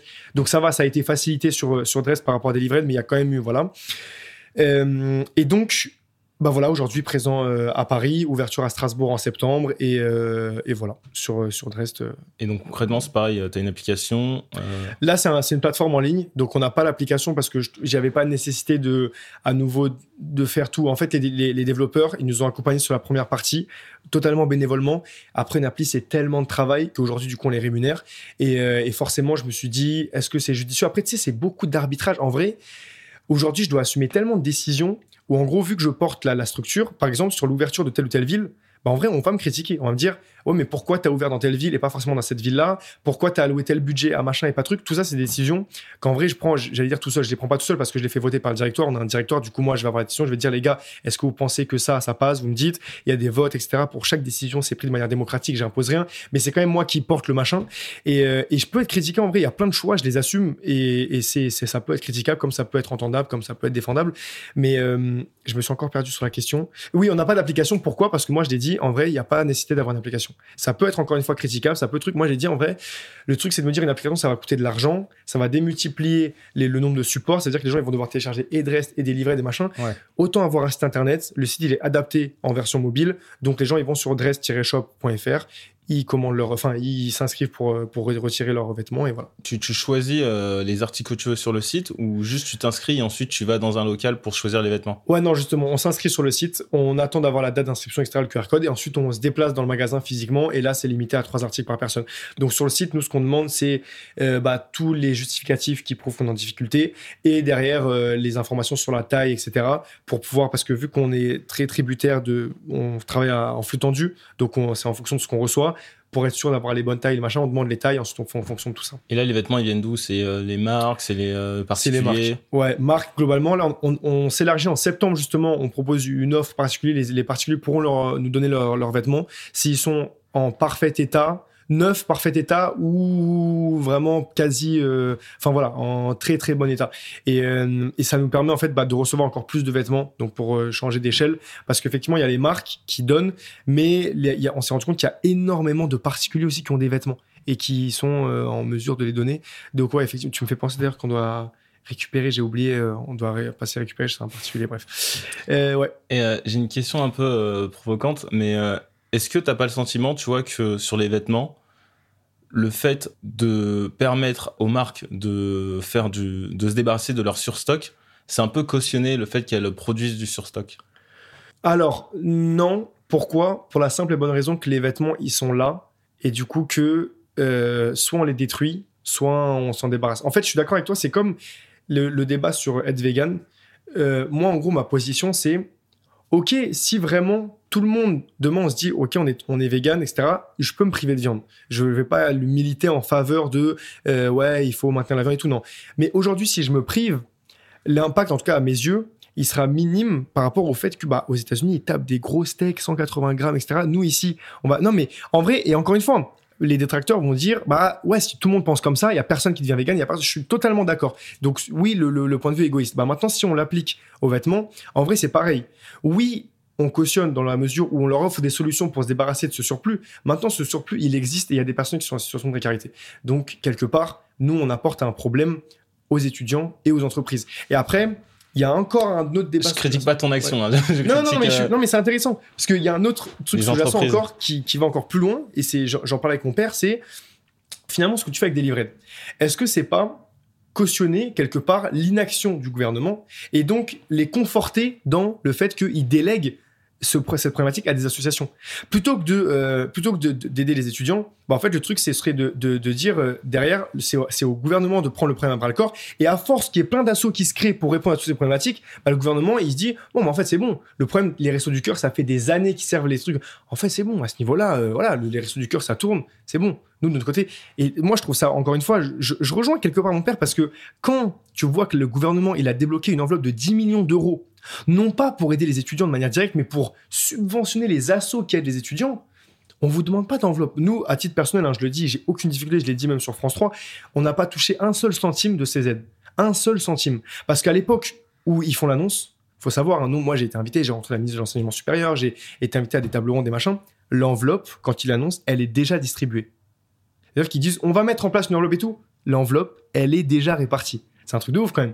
Et nous, dans tous les cas, euh, moi, ce que j'avais dit, c'est on prendra pas un seul. Nous, on n'a jamais pris de subvention publique parce que, encore une fois, si on a à exister, c'est précisément parce que le gouvernement, il ne fait rien pour résoudre le problème. Et oui, du coup, c'est un peu vrai de dire, bah, à force qu'il y ait des assauts comme ça qui se si demain on passait pendant un an bah en gros, il y avait des, des étudiants qui, qui, mouraient de famine le gouvernement serait obligé de prendre le problème. Si on n'existait pas, si d'autres rations n'existaient pas, et si les étudiants ne pouvaient pas se nourrir, potentiellement, c'est absolument pas ce que je souhaite. En fait, tu vois, c'est pour ça qu'on est dans un débat parallèle de ouf, mais potentiellement, mmh. l'étudiante que nous, on va livrer, elle meurt. Demain, ça fait un scandale de fou. Et en fait, on en arrive à la réalité des choses. Si nous, on n'existe pas, potentiellement, cette étudiante, elle meurt. Et derrière, c'est quoi? C'est le gouvernement, il a pas, il a failli à sa mission, qui est de, bah, l'étudiante en question, elle ne peut pas se nourrir. C'est un truc de ouf. Et là, ça fait bouger les choses. Parce que là, tu te dis, putain, il y a une étudiante qui est morte. Comment le gouvernement est machin Donc là, le gouvernement, il serait obligé de. Tu vois Donc, quelque part, ouais, je, je, non, mais c'est pas facile. Hein. c'est vraiment euh, un paradoxe euh, constant. Et donc, du coup, là, maintenant, après Delivered, là, c'est quoi les, euh, les prochaines étapes pour toi? Les prochaines étapes. On a une troisième plateforme. Je te, là, vraiment, j'en ai parlé nulle part. Mais je la tease. On aime bien les exclus. On est, en, on est en bonne compagnie. On a une troisième plateforme sur laquelle on travaille. Cette fois, euh, je sais pas si, bon, je vais pas donner le nom pour pas trop, mais euh, une plateforme de lecture. En fait, on voudrait démocratiser l'accès à la culture. C'est le dernier volet qui nous manque, en fait. Et l'idée serait de créer une plateforme de lecture. En vrai, ce qu'on veut, c'est euh, on a déjà débloqué les partenariats, on a déjà tout ce qu'il faut, il n'y a plus qu'à mettre en place la plateforme. On a reçu plein de livres, on reçoit quotidiennement des livres. En gros, on voudrait ouvrir une bibliothèque solidaire en ligne où les étudiants feraient le choix de livres gratuitement et nous, on les glisse dans les kits et, euh, et on les, quand il reçoit son kit, il reçoit son livre. Quand il est fini de lire le livre, il, on revient le livrer, on le récupère ou il vient le déposer. Et, euh, et comme ça, on donne accès à des livres gratuitement toute l'année sans se déplacer de chez soi. Enfin, en vrai, le truc, vraiment, tu peux dire en vrai, si as, même si t'as pas envie de lire, c'est tellement accessible, t'as même pas besoin de t'inscrire sur, euh, tu vas pas dans une bibliothèque physiquement, machin, tu truc. Après, encore une fois, on en vient un truc, moi je me coupe la parole tout seul, sur est-ce qu'au bout d'un moment, on n'est pas en train d'infantiliser les, les, gens, tu vois? Sur, euh, bah en fait, si tu vas avoir accès à des livres gratuits, machin, tu te fais une carte à la bibliothèque, tu vas. Oui et non, parce qu'on est dans une société, encore une fois, dans une génération où tout est, c'est plus comme avant. Il faut le prendre en compte, tu vois? On peut dire ça, mais c'est plus comme avant, c'est un fait. C'est vrai qu'il y a une grosse partie de la société euh, digitalisée et bah la plupart des services le sont. Mais je trouve que, tu vois, sur l'aspect livraison euh, de nourriture, je trouve que ça permet de répondre à un problème qui est la honte. Tu sais, tu peux avoir honte de te déplacer pour euh, faire la queue et récupérer euh, des produits alimentaires. Ah oui. Et ça, peut répondre à ça, tu vois. Ça, totalement. Delivered, on l'a créé. nos trois axes, c'était ça. Et, et, un des axes principaux qu'on, je le rabâche à chaque fois, pourquoi vous avez le système de la livraison? Premièrement, parce qu'il y avait des étudiants atteints de, de, handicap moteur qui ne peuvent pas se déplacer dans les, trucs. Deuxièmement, parce que situation d'isolement pour ceux qui étaient atteints du Covid. Et troisièmement, parce que la plupart, ils ne font pas la démarche. En vrai, tu passes d'une situation où tu es totalement autonome. Éventuellement, tu as tes parents qui t'aident, tu as ton petit boulot et tout, tu vis ton petit train de vie. Tu perds ton travail et tu dois aller faire la queue pour l'aide alimentaire tu t'es pas habitué. Les gens, ils sont. Enfin, tu vois, tu as, un iPhone, tu es là, tu vis bien, etc. Du jour au lendemain, tu dois aller faire la queue pour manger. Il y a plein de gens, ils passent pas le cap. Et donc, ils mangent pas. Et nous, nous, en fait, on répond à cette problématique en supprimant cet aspect mortifiant associé au fait de se déplacer au, truc. Après, avec les livres, c'est pas pareil. Parce que les livres, c'est pas un besoin vital. Mais je pense qu'encore une fois, on vit dans une société où il y a deux faits c'est qu'il y a les réseaux sociaux, l'ubérisation, les machins, les plateformes, etc. Et deux, il y a les livres plus personnels. Mm. Donc après cela, c'est soit on se dit, bah ouais, c'est des enfants, il faut qu'ils se déplacent, soit on se dit, bah il y a une solution, c'est que on leur apporte clé en main, le livre, on, leur livre à domicile, tu vois. Donc il n'y a plus d'excuses. Et peut-être que ça pourra rehausser, tu vois, peut-être que ça pourra. Et, comment tu fais euh, du coup entre euh, tous ces différents projets? Parce que du coup, si on, récapitule, là tu es en alternance, tu bosses, tu gères Delivered, Drest. comment tu fais pour répartir ton temps entre tout ça? En vrai, en vrai moi j'ai pas de vie sociale. Faut savoir vraiment, hein, je, le, je, le, dis parce que Enfin, j'ai pas de vie sociale. Ah, mais c'est bien d'être transparent. Parce que ouais, ouais, ouais. tout le temps. Ah ouais, ouais, carrément. Je le montre. Euh, en fait, ma vie sociale, c'est le boulot. Moi, je suis. J'aime pas. Déjà, je, pas, je regarde pas de série, par exemple. Aucun film, aucune série, aucun machin. Quand on parle, bah, avant-hier, on en parlait avec Zone et, Marwan. Ils regardent, tu vois, je sais pas, moi, euh, alors, je vais dire Boruto Shippuden. Je sais qu'ils ont annoncé le nom, c'est pas ça. Moi, j'ai regardé Naruto, j'ai dû regarder, euh, petit truc, j'ai pas regardé, tu vois, Naruto Je regarde aucun animé, aucun manga, aucune série j'ai pas de j'ai pas de copine euh, j'ai pas en vrai j'ai rien tu vois dans le sens où ma vie se résume au travail. Et après c'est beaucoup d'organisation beaucoup de sacrifices mais moi j'y trouve mon compte. Moi je suis heureux dans le travail. Dire que vraiment euh, encore une fois c'est pour ça que tout le monde n'est pas en mesure de faire ça. Et tu vois il y a beaucoup de frustration avec les réseaux parce que tu dis putain il fait ça machin punaise euh, truc mais tout le monde n'est pas en mesure d'assumer ça. Moi si si aujourd'hui j'ai fait tout ça, c'est parce que j'y trouve mon compte, que je suis heureux là-dedans. Mais, euh, mais encore une fois, voilà, c'est énormément de sacrifices. Tu vois, je me couche tous les soirs, je me couche archi tard. Euh, je vais, je vais, je prends rarement du temps pour moi en vrai. Tu vois, je suis tout le temps dans, dans le travail et tout. Non, mais c'est super de d'être transparent et de le dire parce que comme tu l'as dit sur les réseaux sociaux ou, euh, ou ailleurs quand tu vois des, des personnes ultra successful tu as l'impression qu'elles peuvent tout gérer qu'elles font tout alors qu'en fait la plupart du temps il y a d'énormes sacrifices bah ouais. et comme tu dis tu sais il y a souvent une phrase qui revient c'est que tout le monde ne peut pas devenir entrepreneur, mais n'importe qui peut devenir entrepreneur. Hmm. C'est-à-dire que c'est pas fait pour tout le monde, mais n'importe qui dans le sens où euh, si t'as la motivation, si tu te motives et que t'es prêt à assumer tous les sacrifices, tu peux le faire. Et euh, c'est un peu ce que tu résumes, euh, je trouve. Ouais, ouais, bah exactement. C'est vraiment, c'est des sacrifices. Après, tout le monde. Et ça, du coup, pour toi, c'est quelque chose qui est. Est-ce que pour toi, c'est un sacrifice? Tu vois, genre, à quel point bah, c'est un sacrifice? C'est ce que j'allais dire. En fait, chacun trouve sa, son bonheur dans des choses différentes. Moi, j'ai des potes à moi aujourd'hui qui, qui sont très loin de tout ça, des amis d'enfance, tu vois, qui ont vu l'assaut grandir, etc., qui sont très contents pour moi. Mais ils me disent, en vrai, moi, c'est pas. Moi, j'aspire à, une vie simple. Tu vois, moi, je rentre, je joue, aux jeux vidéo, euh, je regarde mes petites séries, euh, je vais au sport. Tu vois, fin. Moi, je suis très heureux comme ça, tu vois. Moi, je, je fais des médias, je voyage tout le temps, des déplacements, des machins, je rencontre. Moi, c'est là-dedans que je trouve ma satisfaction. C'est là que je me sens vivre, tu vois, à 20 000 à l'heure, tout le temps. Mais c'est un train de vie, c'est fatigant. C'est-à-dire que je fais des sacrifices J'en fais tous les jours. Et est-ce que je suis heureux? Des fois, je me pose la question, tu vois. C'est chacun, encore une fois, faut pas idéaliser les réseaux. On montre ce qu'on veut sur les réseaux. J'ai dû faire des sacrifices. Moi, pour le dire, hein, je le dis là en vraie transparence, j'ai pas vu ma famille pendant des fois, pendant des semaines entières, je voyais pas ma famille. Et ma sœur, elle m'a dit, en vrai, as ton rôle de grand frère, des fois, il n'était pas assumé. Tu vois, moi, j'avais besoin de te parler, j'avais besoin que sur les tout, t'étais pas à la maison, tu rentrais pas à la maison. Tu, tu dormais au local, tu dormais là-bas, tu vas dans telle ville. C'est cool, hein. Moi, mais même moi, je te suis depuis les réseaux. J'ai l'impression d'être un abonné. Ouais, mon frère, elle me dit ça, mon cœur, il se déchire. Je dis, wesh, ma soeur, elle a besoin de me parler. Et je suis pas là pour elle. Et tu te dis quoi, du coup? Déjà, je suis triste dans un premier temps. Après, je me dis, ça y est, il faut que je rattrape ça. En disant un truc, non, lâche pas de réunion. Va, assure, je sais pas, j'irai, je m'en fous. Lâche pas du temps avec ma soeur. Donc, je prends ma soeur, on va aller manger, je vais lui payer, on va aller au, euh, cinéma, on va aller faire ce que tu veux. Juste, je vais passer du temps avec elle. Mais tu vois, c'est, je culpabilise de fou sur des trucs comme ça. Et ça, on ne le voit pas. J'aurais même beau le dire, il faut le vivre pour comprendre. Quand je dis, j'arrête pas de dire dans les stories, les gars, je fais des sacrifices. Il y a plein de choses que je peux pas faire et tout. Mais tant que tu le vis pas, c'est encore une fois, c'est les réseaux, c'est tellement, c'est que des phrases bateau. Mais je, c'est les mêmes phrases bateau que tu lis toi sur Insta. Hein. C'est la même chose. Aujourd'hui, des fois, j'ai l'impression de faire des phrases bateau qu'on lit sur Insta. Mais parce que, en fait, souvent, dans les phrases bateau, il y a beaucoup de vrai. Et du coup, quand on les dit, c'est tellement bateau qu'on se dit, euh, en fait, c'est ça de le dire, mm. mais mm, mm. la vérité, c'est que la plupart du temps, c'est vrai. Et ensuite, euh, pour le coup, je trouve que dans tes stories, euh, il y a plusieurs fois où tu vas faire une story et toi, il est 2 heures du mat, tu vas dire, bah voilà, ça c'est les coulisses, je travaille, demain je me réveille à 7 heures. Et je trouve ça bien de le montrer, parce qu'au moins tu es transparent. Après, tu peux aussi tomber dans le penchant inverse. C'est-à-dire que tu as des gens, je, je pense que c'est pas le cas pour toi parce que c'est pas l'image que tu véhicules, mais tu as des gens qui vont dire moi je travaille tout le temps et ça c'est le secret de la réussite, il faut se coucher à, 3 heures du mat, se réveiller à 7 heures et c'est comme ça qu'on trouve son bonheur. Hmm. Et je pense qu'il faut faire attention à ça. Après toi, c'est pas du tout ce que tu véhicules. Ouais, ouais, non, ouais, il y a, ce truc de en fait, j'essaie d'être le plus transparent possible. Et en même temps, il y a ce truc de forcément, il y a des personnes qui vont se comparer, c'est inévitable, on se compare tous à des degrés plus ou moins différents. Et moi, j'ai pas envie de faire culpabiliser les gens. C'est pour ça que je dis encore une fois, chacun est fait pour quelque chose de différent, tu vois. Euh, en vrai, j'assume ce, train de vie-là, qui est éprouvant, mais encore une fois, ça se trouve, dans 5 ans, je fais un burn-out. Tu vois, on sait pas. Autant ça se trouve dans 5 ans, machin. Chacun trouve, chacun ses capacités, chacun trouve son bonheur dans les choses différentes et il faut pas se comparer. C'est pas parce que, en vrai, j'ai ce, train de vie là que forcément, si vous n'avez pas le même train de vie, vous n'allez pas réussir. Moi, ça, moi, je suis pas du tout organisé dans ma vie. Je dis, tu vois, je suis encore arrivé en retard à ce podcast. J'arrive tout le temps en retard. C'est ma, c'est limite ma marque de fabrication. Les gens, ils me définissent comme ça. Le mec qui est tout le temps en retard. Je suis pas organisé. Ça se trouve, un mec qui est organisé, comme toi, il va pouvoir se coucher. Je suis sûr, j'arrive toujours en retard. Hein. Ah ouais? Toi aussi. ça va. Mais ça se trouve, tu vois, il va pouvoir se coucher à 22h, se lever à 8h et faire 10 fois plus que moi.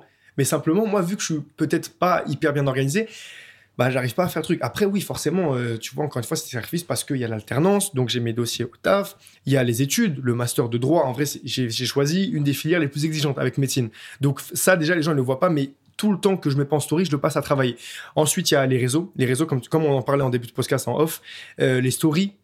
Mettre une story, les gens, ils se rendent pas compte le temps que ça prend. Mettre des réels, juste gérer des réseaux. Les gens, ils ont l'impression j'ai toutes mes activités et les réseaux, c'est juste comme ça, je partage. Mais et les réseaux, c'est une activité à part entière. Il y a des gens, ils vivent des réseaux, tu vois. Et euh, bon, moi, je, je suis pas encore au point où je peux en vivre, où je peux vivre des réseaux. Mais en vrai, c'est une activité, j'y passe énormément de temps. Donc, euh, donc ouais, c'est des sacrifices. Forcément. Et à aucun moment tu te dis que c'est trop. Si, plein de fois, je me dis que c'est trop. Plein de fois, je, pète des caps, tu vois. Et ça, je demande pas forcément, mais alors, je suis bah, regarde, Ridwan, il s'est levé direct. on en parle avec Ridwan, mais je suis là, je me pose et je me dis, je vais pas réussir à gérer. Là, c'est trop, frère. Demain, je dois me lever, je dois aller au taf. J'ai mes trucs du taf. J'ai mes partiels qui arrivent dans une semaine. J'ai tel partenaire, il me relance pour tel reporting financier, il me met la pression. J'ai tel problème dans l'assaut, dans telle ville, il y a eu une friction entre deux co-responsables. J'ai machin, j'ai trois réunions. J'ai mes parents qui me disent, ouais, faut que tu. Je suis en mode, wesh, impossible, je gère ça. Qu'est-ce que je fais là? C'est ça, je dois gérer chaque problème. Des fois, je pète des câbles, vraiment. Et pourquoi tu fais tout ça du coup? Pourquoi tu te concentres pas sur une activité? Pourquoi tu mets ton énergie à droite, à gauche moi, je suis dans une toujours plus. J'ai envie de faire Je m'ennuie, en fait. En fait, tu vois, j'ai des périodes où, du coup, je suis dans le rush de ouf. Et, bah, précisément, c'est la définition de la dépression. La dépression, elle intervient après une phase de pression. Donc, vu que je suis tout le temps dans le rush, je suis tout le temps sous adrénaline. En fait, je vis tellement des trucs intenses que tout le temps, j'enchaîne, j'enchaîne, j'enchaîne. Et dès que j'ai plus rien, bah, en fait, j'ai l'impression que je suis parti en Serbie. Alors, très intéressant. Je, je pense après. Euh, je, non, dis -nous, dis -nous. De dire. Je suis parti en Serbie voir ma famille. Toutes les années, je vais voir ma famille. Là, ça faisait deux ans avec le Covid que j'étais, j'étais pas allé. Je suis parti les voir. Je suis resté deux semaines. Et j'ai du mal à le dire. Hein. Mais pendant deux semaines, j'étais un peu triste. Parce que je passe d'un train de vie où tous les jours, j'ai des réunions, tous les jours, j'ai des trucs, tous les jours, je sors de chez moi, etc à euh, deux semaines où je suis euh, limite, bah, j'ai internet, mais euh, tu vois, c'est pas la connexion d'ici, etc où j'ai plus rien.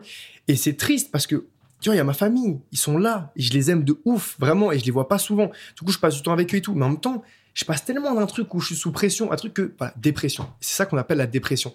Et c'est pour ça que je sais plus ce que c'était la question initiale, mais oui, pourquoi tu fais tout ça? Parce que si je le fais pas, j'ai l'impression de pas avancer. Et mon deuxième moteur, c'est de me dire, on vient d'en bas. Moi, j'ai rien eu, je vais pas avoir d'héritage, j'ai pas de machin, etc. Mes parents, ils bossent, euh, ils truquent, donc on part vraiment du niveau euh, de d'en bas. Mm. Si je veux construire quelque chose, si je veux être bien demain, c'est à moi d'aller chercher les choses. Il y a personne qui va rien me donner. J'ai pas un père qui est multimillionnaire, machin, etc. Donc c'est à moi de voilà de, construire mon avenir. Et du coup, est-ce que tu es heureux? C'est une bonne question. En vrai, il y a, y a, tu vois, j'aurais pu te dire ouais franchement je suis heureux, je suis heureux de fou. Bah bien non, mais c'est une vraie question parce que forcément quand tu es dans l'excès à chaque fois, c'est une question qui se pose parce que quand tu veux toujours plus, Enfin, moi, c'est une question que je me suis déjà posée plein de fois. Mhm. Mais quand tu veux toujours plus, forcément, la question, c'est est-ce que tu es heureux? Parce que tu as des gens qui vont, euh, comme tu le disais, rentrer chez eux, regarder une petite série, euh, aller dormir et euh, s'arrêter là. Et ça, ça leur convient très bien. Ils sont mhm. heureux comme ça. Mais du coup, tu as plein de personnalités ou de qui kiffent avoir toujours plus, toujours plus. donc, ouais, la question, est-ce que tu penses que tu es heureux? Bah, je pense que fondamentalement, si, si, si je me plaisais pas dans ce train de vie, je le continuerais pas. Donc, en vrai, quelque part, oui, je suis heureux parce que je continue et que j'en veux toujours plus. Maintenant, ça veut pas dire que je suis constamment heureux. Il y a plein de fois où je me dis, en vrai, j'aimerais bien rentrer là, avoir ma meuf, me poser et regarder une série avec elle. Et en vrai, je, sais que j'ai pas le temps pour ça, tu vois. Donc oui, je suis sur ça, ouais, je vais pas te mentir, j'ai plein de manques à droite à gauche de plein de trucs différents. Après, euh, c'est juste un arbitrage en vrai, tu vois. Je sais que si j'avais une copine et que je rentrais tous les soirs que je me posais dans la série et que je travaillais pas, au bout d'un moment, je me dirais, bon, Ah, c'est bien, tu vois. Je maintenant, j'ai eu ce que je voulais, mais c'est le propre de l'être humain. En vrai, on veut toujours ce qu'on n'a pas. Donc, faut juste trouver un équilibre et un jour, je trouve, et une meuf qui acceptera ça, qui m'épaulera dans ça et j'avancerai avec elle, tu vois, là-dessus. Mais, euh, mais voilà, franchement, ouais, c'est, je pense que globalement, je suis heureux. Mais il y a plein de moments où je suis pas heureux, ce qui est normal, comme tout le monde. Une dernière question. C'est quoi pour toi avoir de l'impact? C'est suivre euh, The Impact Story. Euh, avoir de l'impact, c'est juste quand j'ai livré la fille et qu'elle m'a dit merci beaucoup. Pour moi, c'est un impact de fou. Tu regardes les avis Google aujourd'hui, franchement, c'est intéressant, je vous invite à le faire sur et tu mets équipage solidaire. En fait, on, a, on met un petit carton euh, dans les kits, on dit voilà, si vous voulez nous mettre un avis, euh, nous on lit ça, etc. Ça nous motive, c'est cool. Les gens, des fois, ils mettent des avis. Je me pose des fois le soir, là, ça fait longtemps que je l'ai pas fait. Des fois, je me pose et je défile. Pendant cinq minutes, je lis tous les avis. En vrai, pour moi, l'impact, c'est ça. Et c'est le rapport d'activité, forcément. C'est quand les mots, ils suffisent plus, que ce que je disais sur LinkedIn, là, on laisse parler les chiffres. En vrai, tu regardes, tu, tu lis le rapport d'activité, il fait 34 pages. 34 pages, t'as que des stats. Et c'est que des stats, genre 1 million d'euros de courses livrées, euh, 15 000 tonnes, euh, enfin 15, euh, 15 000 kilos, donc 15 tonnes de denrées sauvées, etc. Je dis, ouais, je sais quoi, euh, 15 tonnes? Après, on avait fait le comparatif avec un éléphant. Moi, ça me paraissait pas si ouf. Mais, euh, mais les gens me disent, si, c'est ouf, tu vois. Ouais, c'est Mais je sais plus, un- je crois un Ouais. éléphant, c'est 3 tonnes, un truc comme ça. Je dis, c'est tout. Après, je sais pas, c'est pas ouf. Mais en vrai, si, c'est ouf. Mais tu vois, c'est. Je suis en mode, ouais, je sais plus c'est combien un éléphant. Mais je crois Parce que moi, j'ai- vu que vous avez livré euh, pour 10. Non, je, veux pas dire bêtises, mais. euh, On a, en tout cas, on a sauvé 15 tonnes de nourriture de la poubelle. Genre sur les denrées périssables. Parce qu'en fait, dans les kits, il y a denrées périssables et non périssables. Et euh, non périssables, ça fait tout ce qui est sauce, pâtes, euh, hygiène, machin et tout. Périssable, c'est genre vraiment plat préparé, sandwich. On a des sushis, on a des, des légumes, des viennoiseries, beaucoup de viennoiseries, pain au chocolat, croissant et tout. Ça, on est à 15 tonnes. Bah écoute, merci beaucoup pour ton temps. Avec plaisir. Merci à toi pour l'invitation. Où est-ce qu'on peut te retrouver sur les réseaux sociaux déjà? Euh, Sur Insta notamment. Moi, je te suis Ouais. beaucoup sur Insta, en story. On voit Carrément. tout ce que tu partages, les backstage, euh, les livraisons, quand tu taffes et tout. Donc, euh, allez le suivre. Et en fait, en plus de ça, je trouve que ça donne, enfin, vraiment beaucoup d'énergie et de positivité, tu vois. Quand, quand je te suis, c'est le sentiment que j'ai. Ah, Donc, ça euh, fait plaisir. J'avais demandé en plus, c'est quoi ton, ton ressenti global sur mon compte? Genre positif comme négatif? Lâche-toi, franchement, mets-toi bien. non, non, mais je pense qu'il y a deux effets. Euh, moi, il y a le premier où, du coup, comme t'es de bonne humeur, du coup, ça te met de bonne humeur. Et le deuxième, c'est genre, euh, ça me motive. Genre, euh, je suis en mode, euh, bah, faut continuer, tu sais, genre, faut, faut, faut se bouger. Ok, Donc, ça fait voilà. plaisir.